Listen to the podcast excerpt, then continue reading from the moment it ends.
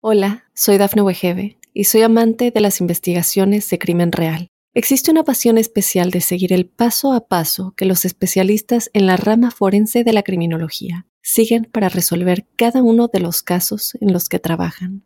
Si tú, como yo, eres una de las personas que encuentran fascinante escuchar este tipo de investigaciones, te invito a escuchar el podcast Trazos Criminales con la experta en perfilación criminal, Laura Quiñones Orquiza en tu plataforma de audio favorita. Óyenos audio. En el capítulo de hoy vamos a hablar sobre cómo asegurar una segunda cita.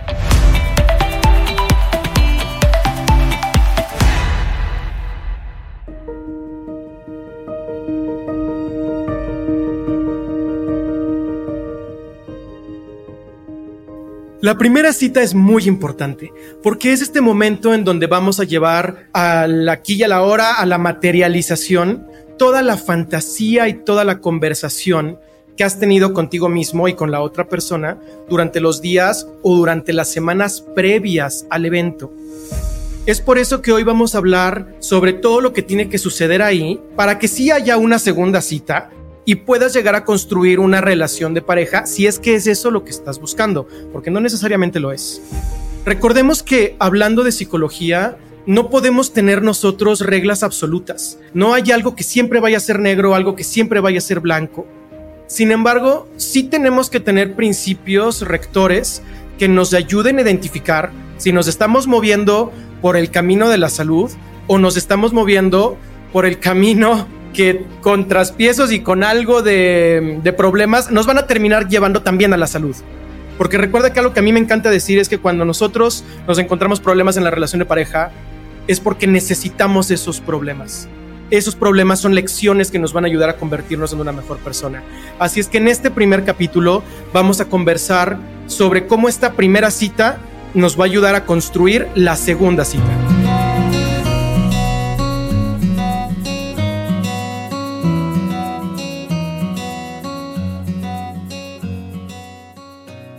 Yo soy José Luis López Velarde, soy psicólogo humanista, soy también sexólogo y te doy la bienvenida a nuestro show Amor y otras cosas, en donde en cada episodio vamos a estar conversando sobre los diferentes temas que a todos nos interesan, temas de amor, temas de sexo, temas de relaciones de pareja.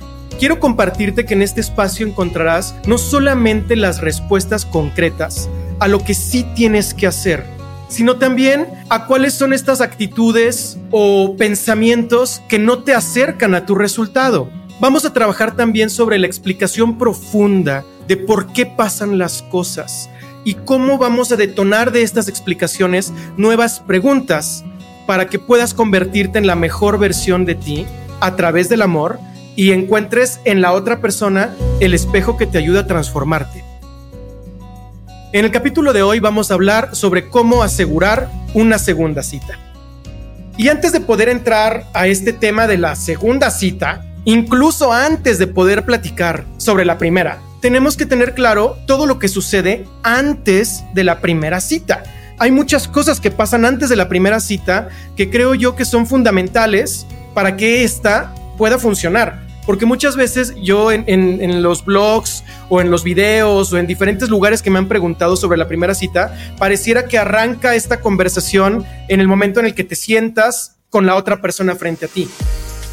Pero para cuando eso sucede, ya ocurrieron muchas cosas, muchísimas cosas. Y la semilla que va a crecer y que se va a convertir en un árbol frutal o en una enredadera que no te va a dejar mover, la empezaste a plantar días antes, semanas antes, incluso meses antes de esa primera cita, porque hay un montón de ideas, de creencias, de expectativas que nosotros ponemos sobre la otra persona antes de llegar a este evento. Y es aquí lo que tenemos que considerar para que el evento sea exitoso y podamos llegar entonces a la segunda cita. Te voy a dar tres conceptos clave en este primer bloque sobre lo que sucede antes de la primera cita. El primer concepto es, estamos en un juego de números, tal cual. Estamos en un juego de números. ¿Cuántas citas tienes que tener para encontrar a una persona que haga match contigo y que de manera natural y sin esfuerzo suceda una segunda cita. ¿Con cuántas personas tienes que conversar para que sientas esa chispa, llamémosle de alguna forma, con la persona que tienes enfrente? Y aquí entre paréntesis te quiero decir que esa chispa sí sucede de manera automática, sin embargo no es el indicador más importante que nosotros vamos a buscar para que haya una segunda cita. Y después te hablo un poco más de esto, cierro ese paréntesis, pero es una idea muy importante, porque a veces romantizamos la idea de, conocer a alguien más pensando en que si no sientes maripositas en el estómago la cosa no funciona, cuando eso es lo más lejano que podemos lo más lejano que podemos buscar cuando la idea es tener un amor consciente. Tenemos que alejarnos de esa idea absolutamente romántica, porque el amor consciente implica trabajo e implica otras cosas que verás más adelante si atravesamos la primera cita. Sin embargo, es muy importante haberlo definido porque no tienes idea de la cantidad de gente que se acerca a comentarme. Es que yo en la primera cita como que no sentí ese clic, no sentí esa chispita, esa mariposita no estuvo, por eso ya no quiero la segunda. Ese no puede ser tu indicador. Definitivamente ese no puede ser tu indicador. Que podrás sumar o restar, ok, va, pongámoslo y que sume y que reste. Pero no puede ser ese el indicador principal de que las cosas avancen o no. Es un juego de números. Y es un juego de tolerancia a la frustración. Y es un juego de números. Muchas veces uno se rinde del proceso de citas porque las dos o tres citas que tuviste no funcionaron. Y por eso te rindes. Cuando alguien me pregunta es que no logro conseguir pareja, José Luis, ¿qué hago para conseguir pareja? Mi primera pregunta antes que nada siempre es, ¿cuántas personas nuevas has conocido el último año? ¿Con cuántas citas has tenido el último año? Por lo regular la respuesta ni siquiera está cerca de las 10, de las 12. Ni siquiera está cerca de las 12. Esto quiere decir que estás conociendo a una persona nueva al mes durante el último año. Tal vez tú empiezas, descargas tu aplicación, alguna de las aplicaciones populares, empiezas a conversar con gente, tienes dos que tres palabras, te cae bien, la foto te gustó, la descripción como que hace match y ya te quieres ver la siguiente cita con esa persona la cita es altamente probable que no va a funcionar porque no hubo nada previo que construyera que sí funcionara. Van a suceder dos o tres o cuatro o cinco citas que no te van a dar la satisfacción que estás buscando y te desmotivas de ir por una cuarta, por una sexta, por una séptima, por una octava cita. Tienes que tener la idea en la cabeza desde el principio que la mayoría de estas citas no van a salir bien. La mayoría de estas citas no van a salir bien. Pero no importa porque nosotros nada más estamos buscando encontrar a una persona.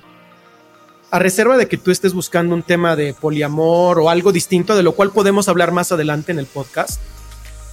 Para fines prácticos, el día de hoy estamos hablando de que esta primera cita o estas múltiples primeras citas, la intención es para encontrar una persona.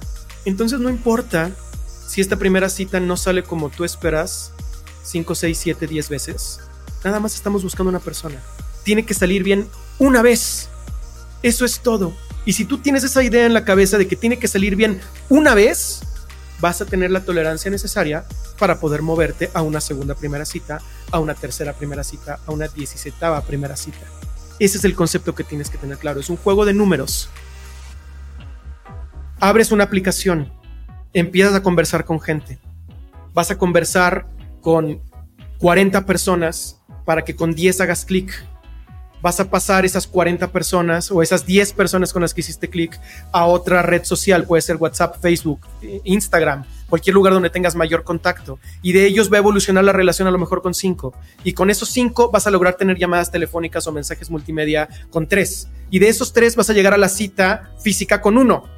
Y a lo mejor ese 1 no quedó bien.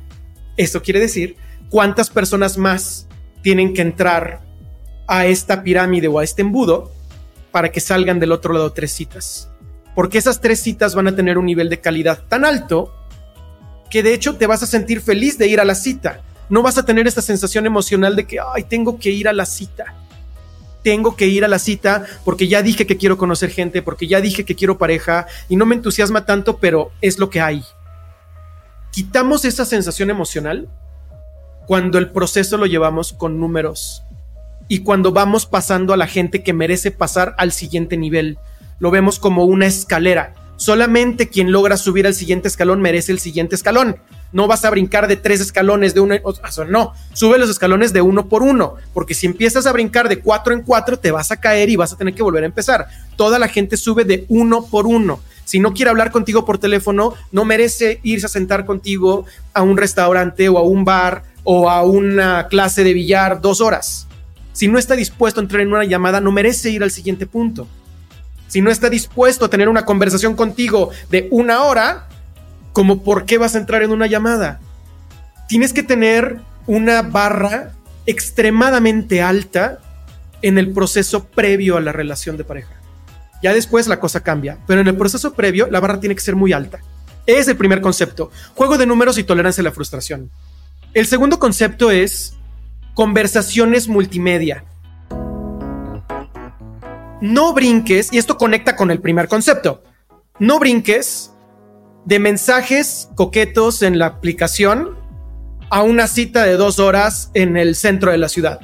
No, vamos a brincar de mensajes en la aplicación a mensajes en una aplicación más privada, a intercambio de imágenes en una aplicación más privada, intercambio de audios, llamadas telefónicas de un minuto, dos minutos, cinco minutos. Tal vez yo a mí me gustaría presionar este punto. Una videollamada, cuando menos una videollamada, 15 minutos, 20 minutos, media hora. Identifica si haces clic, si estás platicando con la otra persona y te gusta cómo se ríe de lo que tú tienes que decir. Si siempre sí se ve como tú viste en las fotos no esperes a tener esa sensación incómoda hasta que ya te arreglaste, hiciste toda tu producción para viajar al otro lado de la ciudad para ver a esta persona y a la hora de la hora resulta que son fotos de hace cinco años. Como, ¿por qué te pones en esa situación? Toma una videollamada y ve si se sienten bien y entonces buscas que haya una cita. Tiene que haber conversaciones multimedia previas a la primera cita. Importantísimo. Y punto número tres de este bloque previo. Tienes que tener un objetivo claro a saber, a descubrir de la otra persona y tienes que tener un objetivo claro a comunicar de ti como individuo. Otra vez, porque eso es muy importante, yo sé que le puedes dar pausa y regresarte, pero quiero subrayar esta idea. Tienes que tener un objetivo qué cosa quieres descubrir del otro y tienes que tener un objetivo. ¿Qué es importante comunicar de ti al otro? Entonces son dos objetivos. ¿Qué quieres descubrir de él o ella? ¿Y qué quieres comunicar de ti? De toda la lista de cosas que tú tienes espectaculares en tu persona, vas a escoger una, la que tú consideras que es tu mejor cualidad. Tal vez tu cualidad es que tienes una extraordinaria tolerancia a la frustración. ¿Qué historias tienes en tu vida que cuentan como conclusión que tu tolerancia a la frustración es muy buena? ¿Y en qué maneras puedes tú contar esas historias en la cita? Porque tu objetivo es que la otra persona sepa que esa cualidad sí la tienes. Por algún motivo es para ti importante que el otro lo sepa, porque te va a construir una aura valiosa para quien va a ser tu pareja tienes ya la idea de cuáles son estas tres historias que tienes de ti. En algún momento de la cita cuenta una de las tres, porque tienes que cubrir ese objetivo. El otro tiene que saber que eso lo tienes. Y tienes que identificar cuál es la característica más importante o cuál de las tres características más importantes del otro para quien va a ser tu pareja, vas a ir a descubrir a esa primera cita. Entonces tus preguntas, tus comentarios, el lugar que escoges para la cita, tus bromas, todo lo que tú estás diciendo, tienes una línea rectora en tu mente. Esa línea rectora es, voy a descubrir si esta persona tiene esta característica y voy a comunicar mi característica. El hecho de que pongas tu cabeza, tu mente y tu corazón en estos dos puntos te va a liberar la ansiedad como no te imaginas y te va a dar un nivel de éxito impresionante cuando llegues a tu primera cita.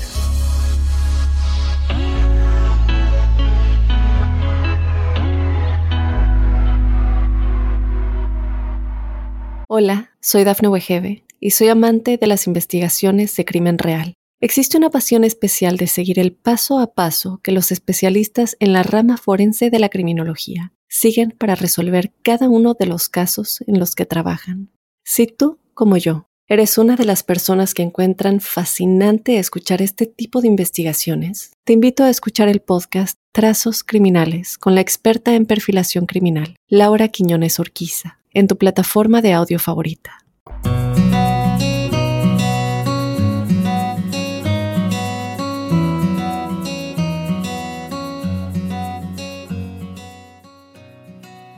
Yo sé que es muy importante tener claro cuáles son las cosas que sí funcionan y cuáles son las cosas que no funcionan. Ya más adelante vamos a conversar sobre principios que aplican a todo y te voy a decir lo que yo he descubierto después de 12, más de 12 años de trabajar en temas de relaciones de pareja y lo que he visto en miles de situaciones que sí favorecen tus resultados, que sí te van a ayudar a que haya una segunda cita. Primer punto, que sea una cita una primera cita breve, breve, una hora, dos horas. Error gigantesco. Buscar que la primera cita sea pasar toda la tarde juntos y vamos a ir a comer y después te voy a llevar al museo y después vamos a ir a cenar y después ojalá que las cosas puedan evolucionar a una siguiente parte, tal vez en el departamento de uno de los dos, lo cual no tendría por qué ser malo, la parte del sexo en la primera cita. Sin embargo, sí es malo pensar en que la cita sea enorme tú tendrías que pensar que tu carta de presentación tendría que ser lo mejor de ti. ¿Cuáles son las mejores cosas de ti que quieres que vea el otro para poder avanzar a una segunda parte? ¿Y cuáles cosas tienes que descubrir del otro para saber si vale tu tiempo y esfuerzo buscar una segunda cita? O sea, tú estás calificando al otro también. No nada más vas a ir pensando que tú pases la prueba de fuego. Tú tienes que ir pensando si es que el otro va a pasar la prueba de fuego lo cual te da una situación de mucha tensión emocional, de mucha ansiedad. Es perfectamente natural y más cuando la otra persona te gusta mucho. Cuando tú hiciste los pasos que te recomendé antes bien y tienes tu embudo bien hecho y te costó un montón de trabajo llegar a esa cita porque no querían tener la llamada, porque ya te dejaban en visto, porque lo que tú quieras, vas a querer que salga perfecta. Tenemos que eliminar esa ansiedad. ¿Cómo eliminamos esa ansiedad?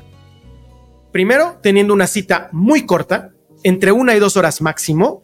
Y segundo, teniendo una primera cita que tenga algo intermedio que favorezca la conversación y que ayude a los silencios incómodos. Te puedo dar algunos ejemplos. Pueden ir a caminar en downtown, en el centro de la ciudad. Pueden ir a un centro comercial a comprar algo. Pueden ir a comprar un libro juntos. y después de ir a comprar el libro, pasarse a algún café que quede por ahí cerca y sentarse a platicar un rato entre que llegan y caminan y compran y se alejan y cada uno se va a un lado de la tienda y luego regresan, conversan un poco, caminan, van por el café, eh, todo ese rollo te puede tomar perfectamente una hora, una hora y media. Y es mucho mejor que decir te veo en el café y ahí nos quedamos una hora, hora y media, dos horas. Que también funciona, vaya, también funciona. Sin embargo, mejoras tus probabilidades de éxito si tienes algo en medio si vas al parque, si vas a escalar, si vas a jugar algún deporte, si vas a jugar boliche, si vas a jugar billar, si vas a ver un stand-up, si vas a hacer algo que te permita comunicarte con el otro y que te permita alejarte del otro cuando sea necesario. De manera que si tú sientes esta ansiedad de qué va a pasar, tengas como liberarla, porque hay algo alrededor y el otro también la siente. Eso va, eso va a generar que te sientas con mayor comodidad y que sí llegues a la segunda cita. Pregunta clásica, ¿quién paga? Al final, ¿quién va a pagar? ¿Va a pagar él o va a pagar ella o va a pagar la mitad cada quien? ¿Está bien visto? ¿Está mal visto? Por regla general, y aquí ya sé que puede haber muchas opiniones encontradas porque en este tema de psicología y de amor todo mundo tiene una opinión diferente. Estadísticamente hablando y culturalmente hablando y lo que yo he visto a lo largo de 12 años, es que sí hay una expectativa importante en términos románticos para que sea el hombre quien va a pagar. Esa expectativa sí existe. A menos que tácitamente se haya dicho lo contrario, tú como mujer puedes esperar que nueve de cada diez veces, si dejas que él pague, es una manera de decirle me interesa. Tú como hombre, nueve de cada diez veces, puedes esperar que ofrecerte a pagar todo el evento de la primera cita te va a dar puntos adicionales. 9 de cada 10 veces.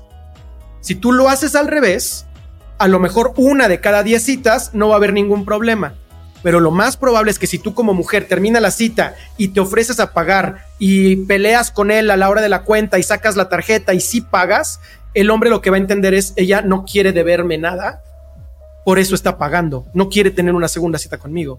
Y a lo mejor tú en tus rollos, porque alguien te dijo que era muy progresista sacar la tarjeta al final del pago, lo que estás haciendo es saboteando tus posibilidades de que haya una segunda cita. Yo te diría, está muy bien tener esos pensamientos porque sí es importante que nos movamos a una sociedad distinto. Sí, yo puedo estar de acuerdo contigo y lo que funciona es que pague el hombre. ¿Quieres algo concreto? Ahí está vamos buscando que sea el hombre quien va a pagar esta primera cuenta. Ahora, una pregunta que podría surgir, bueno, ¿qué pasa si es una, relación eh, homosexual?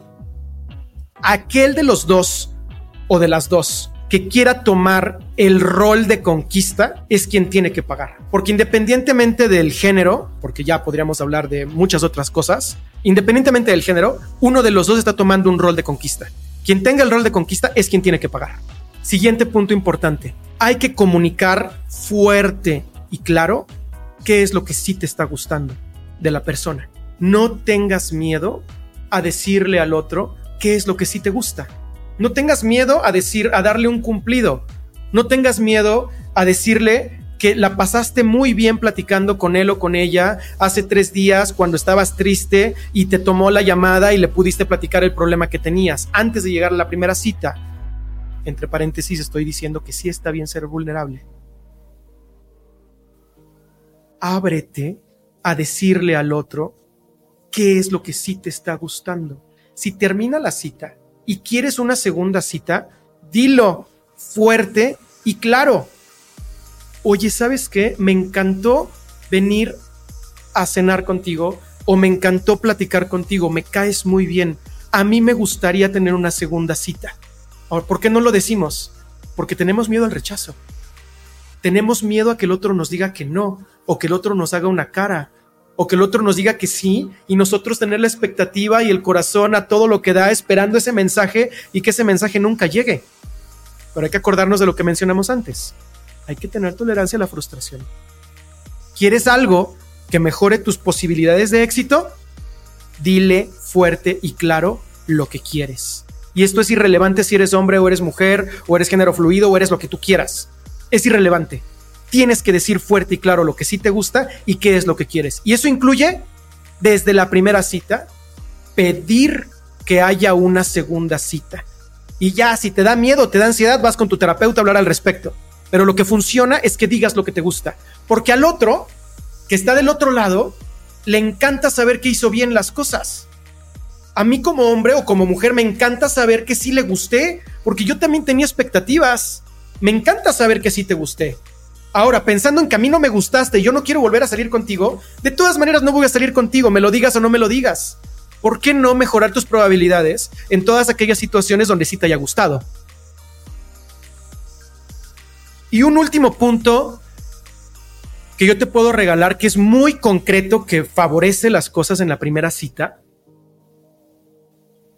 es que no tengas miedo al silencio, porque si lo usas de manera estratégica, puede favorecer el contacto emocional. Cuando él o ella te estén contando alguna historia que tú consideres importante, vas a parafrasear lo último que dijo de su historia, lo último que dijo de su historia, lo vas a volver a decir con las mismas palabras y vas a guardar silencio mientras sonríes y lo ves a los ojos. Entonces me estás diciendo que en ese viaje que tú hiciste te diste cuenta que lo verdaderamente importante para ti es ABC.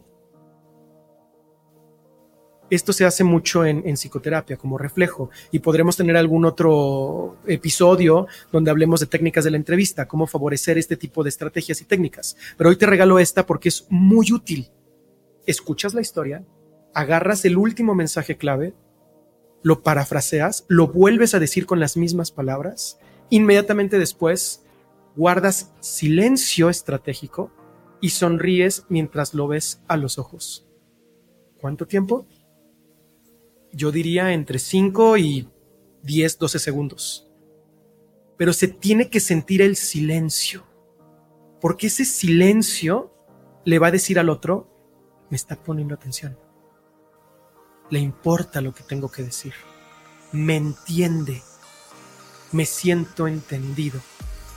Ese momento en donde el otro diga me siento entendido, todo lo demás puede salirte mal si quieres. Pero si tú logras hacer esto que te estoy diciendo, este último consejo que te estoy dando, es difícil dar un número, pero arriba del 70% de veces que lo hagas bien hecho, vas a tener una segunda cita.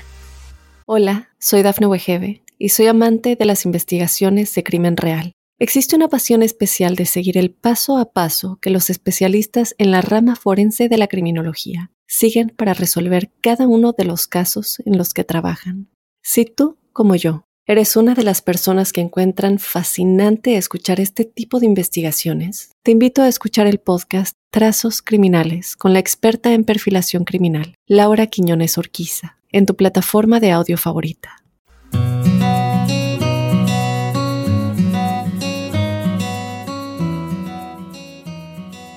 ¿Ya te queda claro qué es lo que tienes que hacer antes de la cita para favorecer tus posibilidades de que haya una segunda?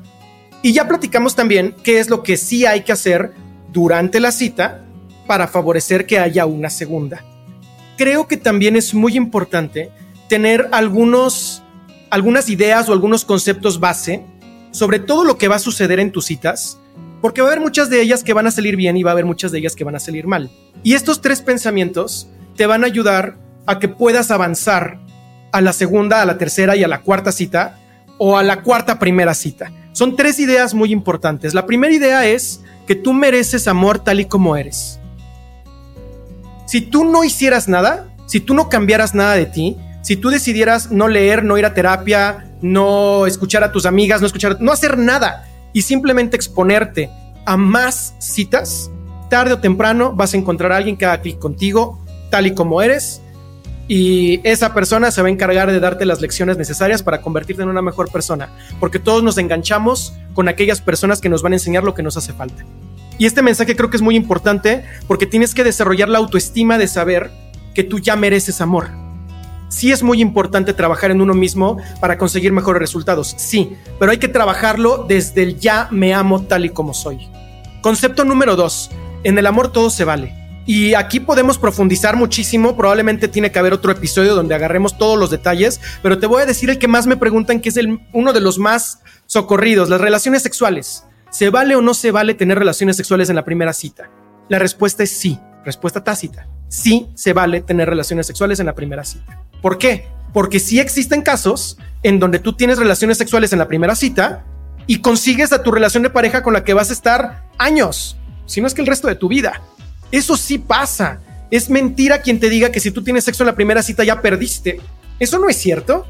Hay gente que tiene sexo en su primera cita y le va muy bien. Y hay gente que se guarda tres días o una semana o hasta el matrimonio y después se divorcian. Eso también pasa. Entonces, en el amor, todo se vale. Todo se vale. Tenemos que empezar a ver la relación de pareja y la primera cita como un todo. No como una receta de cocina que si se te pasó el calor ya se te infló demasiado. Y si no le pusiste azúcar, si le pusiste sal en lugar de azúcar ya no sirve no estamos haciendo un pastel, estamos construyendo una relación de pareja. Tú puedes hacer bien o mal una o dos cosas y después reacomodar lo que está alrededor y todavía funciona. Eso es posible. Así es que la duda, una de las dudas más importantes, sexo en la primera cita, sí, sí se puede tener sexo en la primera cita y hay consideraciones, probablemente también para otro episodio donde solo hablemos de sexualidad, sobre qué es lo que favorece tus probabilidades de éxito, hablando en particular del sexo. Y el último concepto que te quiero dar antes de irnos es que nunca nada es definitivo. Nunca nada es definitivo. Tú puedes tener la mejor primera cita del mundo y él o ella se vuelve a encontrar con su ex y ya no quiere saber de ti. No tiene que ver contigo. O puedes tener una primera cita muy mala, pero como hiciste bien lo previo a la cita y vas a hacer bien lo que sigue de la cita, porque en otro capítulo lo vamos a conversar tú y yo, si quiere tener una segunda y termina siendo la persona de tu vida. ¿Por qué? porque nunca nada es definitivo. O la otra manera de decirlo, la única constante es el cambio.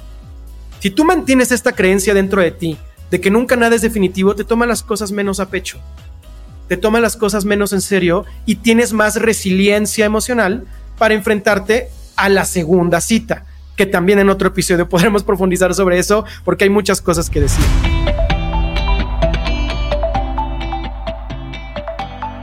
Me da muchísimo gusto que hayas estado conmigo conversando de amor y otras cosas, porque creo que el tiempo que te das para desarrollarte y para convertirte en una mejor persona es muy importante. Estos minutos que tú y yo pudimos tomar, agarra algo útil, agarra una libreta, agarra tu celular, agarra lo que tengas que agarrar y toma nota de un concepto clave que hayas aprendido el día de hoy y que sí vayas a utilizar en tu primera cita. Porque si hacemos 1% de mejora en tu vida, cada vez que tú y yo hablemos, a lo largo de un año vas a encontrar tu vida amorosa en un lugar totalmente diferente, mucho más bonito, mucho más gratificante.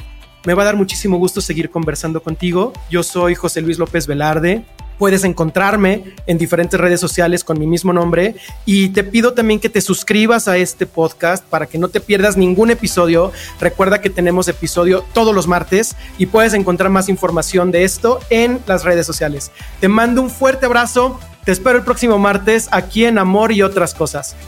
Muchas gracias por escucharnos. Hasta pronto.